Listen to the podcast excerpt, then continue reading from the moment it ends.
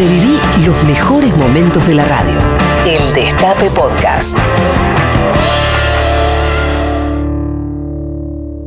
La decisión del presidente Alberto Fernández de extender la cuarentena, de extenderla prácticamente sin ningún tipo de flexibilización, por el contrario, de hacerla un poco más rigurosa en los grandes centros urbanos, seguramente va a salvar miles de vidas. Hay que decir que Argentina, con esta nueva decisión, sostiene un camino que está entre las mejores elecciones del mundo. Hay muy pocos países que han hecho un sacrificio comunitario por salvar a un sector de riesgo de la comunidad y eso vuelve a hablar muy bien de los argentinos. El tema es quién va a ser el mayor sacrificio el tema es que una vez elegida la salud por sobre la economía, ¿quién va a esas pérdidas económicas? Hay un, un proyecto para nada revolucionario, tomando en cuenta la situación, que habla de cobrar un impuesto extraordinario por una vez, con una tasa muy menor, muy menor, a las grandes fortunas en Argentina. Algo que no hace falta ser un gran lector de historia para encontrar que se ha hecho en todas las situaciones trágicas en distintos países del mundo. La oposición salió furiosa a responder. Es muy fuerte ver en los medios de comunicación a políticos estar en contra de que una persona que tiene una gran fortuna ponga uno o dos por ciento de esa fortuna para ayudar a salvar vidas, pero lo hacen. Da da vergüenza ajena escuchar a algunos periodistas, como escuché ayer, Novarecio por citar uno, diciendo que cobrar un impuesto a una gran fortuna puede ser malo para la recesión. Qué vergüenza debe ser decir eso en la televisión. Ahora bien, claramente hay actores que actúan como uno lo espera. El tema es cómo actúan en este sentido, en la decisión de quién va a pagar los costos de la pandemia, las personas que uno espera que jueguen muy fuerte para dar esta pelea en este momento. El presidente de la Nación dio un reportaje antes de ayer en el que se esforzó por aclarar, cinco veces lo dijo, yo lo conté, que era un proyecto del Congreso, que él no, no, no tenía nada que ver con el tema impositivo, que era un proyecto del Congreso. Dijo, es cierto, que le gustaba más ese proyecto que el de bajar los sueldos de los políticos, pero hizo un esfuerzo especial en decir que era un proyecto del Congreso. Eh, la misma gente que presenta el proyecto hace un esfuerzo discursivo por decir que en realidad no se trata de, de, ni más ni menos que ir a buscar el tributo en el único lugar que está. Es decir, no le pone un, un tinte ideológico fuerte para que la sociedad sea eh, un poco movida en sus cimientos y entienda el drama de la situación y entienda que lo que estamos decidiendo es quién paga la pandemia, porque si la pandemia la paga el pueblo y partimos de un nivel de pobreza de 40-45% que nos dejó Macri, cuando todo esto termine, vamos a terminar en el 60-65% de pobreza. Entonces, vamos a terminar pagándolo también en vidas, porque la pobreza mata, por otro camino. Así que, cuando tomamos la decisión de seguir con la cuarentena, magnífica decisión, magnífica decisión que nos enorgullece, tenemos que ver que atrás de eso hay una segunda decisión que tomar, que es quién paga los costos de esa espera en términos económicos, porque si no, si no te morís de una cosa, te morís de la otra.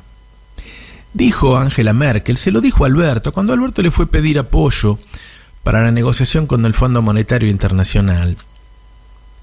Eh, Merkel le dijo, ¿por qué los ricos no quieren pagar impuestos en Argentina? Como diciendo, no me vengas a romper las pelotas a mí de nuevo, ¿por qué no le pedís plata a los tipos que están en tu país. Y la verdad es que esa es la clave de todo nuestro subdesarrollo. Cuando te dicen que faltan inversiones, nuestras inversiones faltan.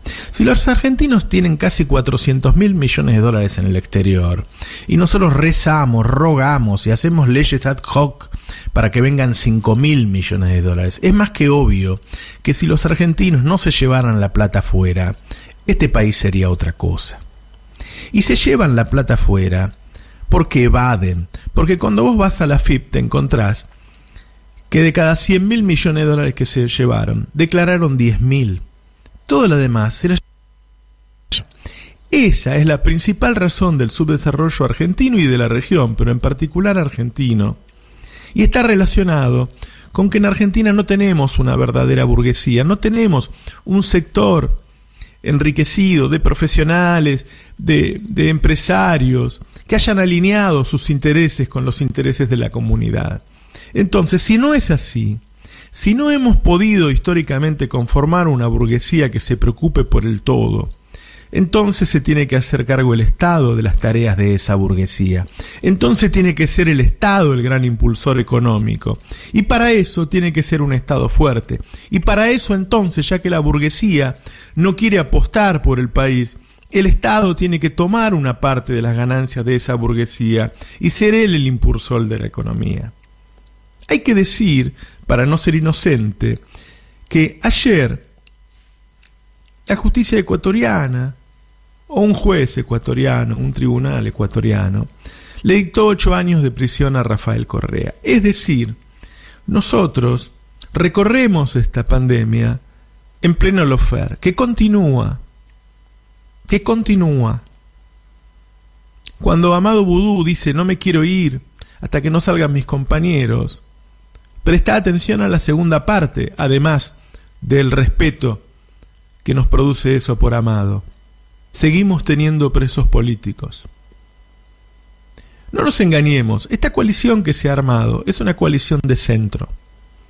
Porque quien iba a ser presidenta en ese momento, Cristina Fernández, se dio cuenta que, sus ideas, las que había llevado a cabo en los últimos 12 años, y su persona, no iban a poder gobernar la Argentina. Entonces se conformó esta gran coalición en donde hay de todo, en donde hay de todo. Y el resultado de ese todo era un gobierno de centro, si querés llamar, de centro izquierda, un poquito. ¿Sí? Ahora, en esta situación de lofer, de gobierno de centro, repito, ¿quién va a pagar la pandemia? Venimos de cuatro años de transferencia de recursos gigantesco, gigantesco. Bancos, campo, energética, se llenaron los bolsillos a nuestras costas. Mira, hace en los 70, cuando luchaban por un mundo mejor, los que fueron nuevamente luego nuestros desaparecidos, eh, este país era mucho más justo que hoy, mucho más justo. Hoy Argentina es terriblemente injusta. Entonces, ¿alcanza con ser reformistas? Cuando Alberto le dijo al irse del gobierno a Cristina, yo creí que éramos reformistas y ahora queremos ser revolucionarios. ¿Alcanza hoy con ser reformista? Es un país muy injusto. Y nosotros no podemos ni siquiera cobrar un impuesto por una vez por una vez en medio de una pandemia. No nos queda mucho tiempo para decidirnos. El PBI va a caer muchísimo este año. Si no redistribuimos, la pobreza se va a ir a registros históricos, superiores al 60, 65, 70%. La coalición fue desde un principio un gobierno en disputa, en discusión, en debate ideológico. Es un momento dramático de nuestra historia. Este impuesto puede ser la bisagra que nos lleve hacia un país más justo, más digno y más generoso. Volvamos a decir con orgullo, decidámoslo ya mismo, volvamos a decir con orgullo que la patria es el otro. Escúchanos donde sea, cuando quieras. El Destape Podcast.